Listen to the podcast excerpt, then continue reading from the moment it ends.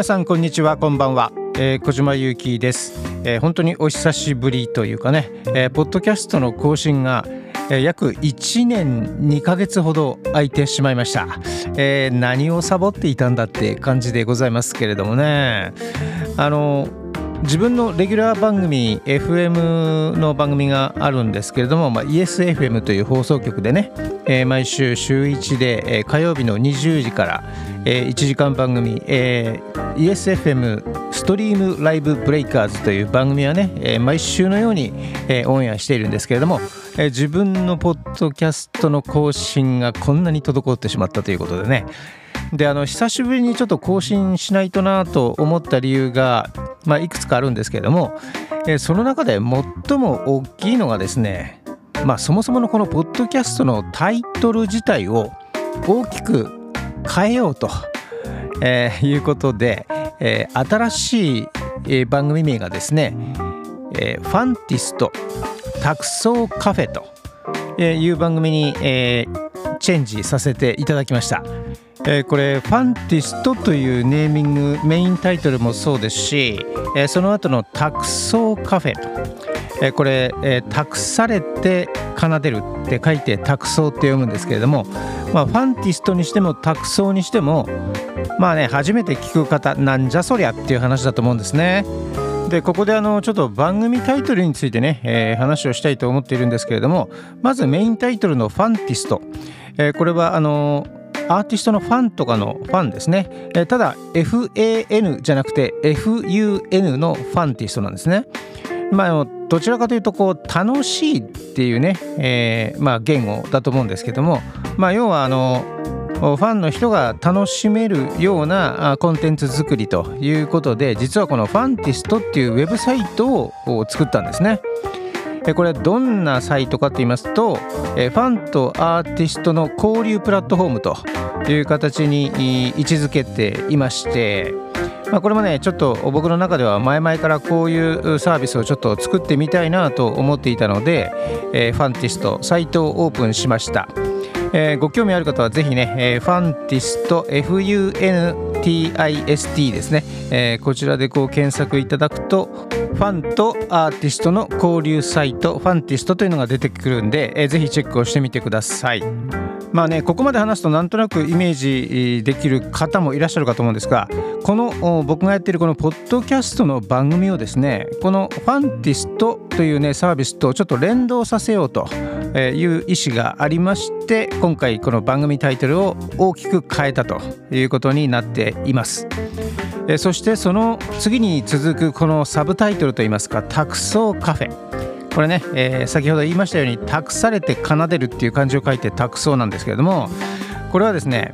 えー、僕がもともとやっているその託そうプロジェクトっていう大きなくくりがありまして、まあ、要はね、えー、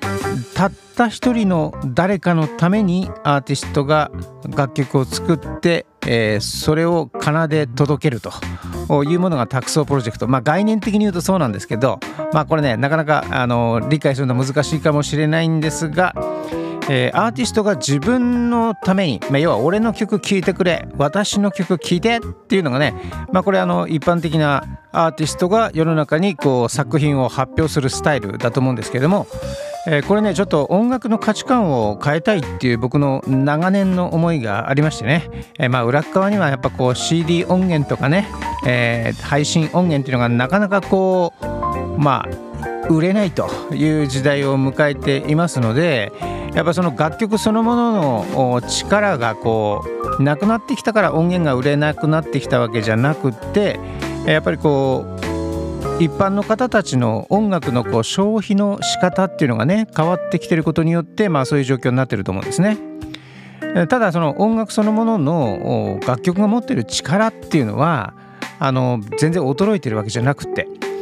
なので僕としてはこの音楽が持っている力そのものを根本からちょっと考え直して、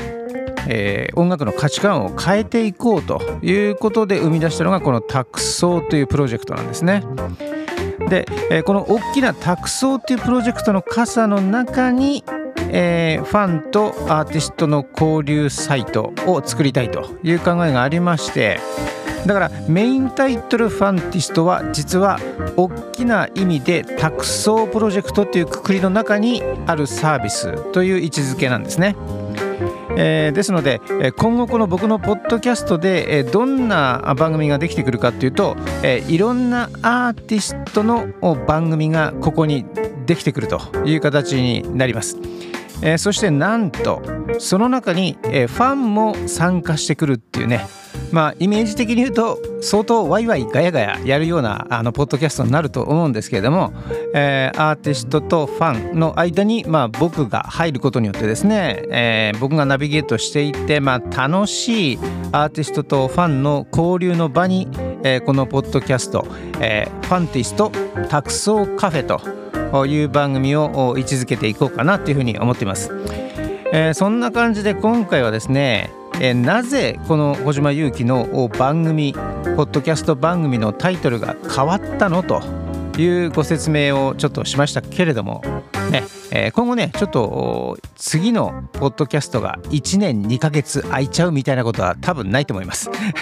いろんな意味でいろんなアーティストが、えー、この僕のポッドキャストに参加して、えー、来ていただいて、えー、そしてそれぞれのファンの方も一緒に番組作りをしていくという形になると思いますんで、えー、ぜひ皆さんよろしくお願いします、えー、今日ご説明した、えー、交流サイトですね。ファンとアーティストの交流サイトファンティスト。えー、そして僕の託送プロジェクトなんかもですねちょっとウェブで、えー、検索いただいてね、えー、より深い、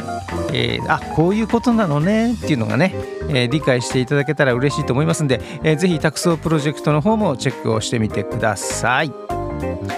えー、そんな形で新しくリニューアルしました小島由紀のポッドキャスト、えー、ファンティスト託送カフェ、え、この後もですね、えー、ぜひ引き続きよろしくチェックしてください、え、今回エピソード4でしたので、え、次回はエピソード5という形になると思いますが一体どんなアーティストそしてどんなファンが登場するか、え、楽しみにお待ちください。それではまた次回のエピソードでお会いしましょう。お相手は小島ゆうきでした。それではまた。バイバイ。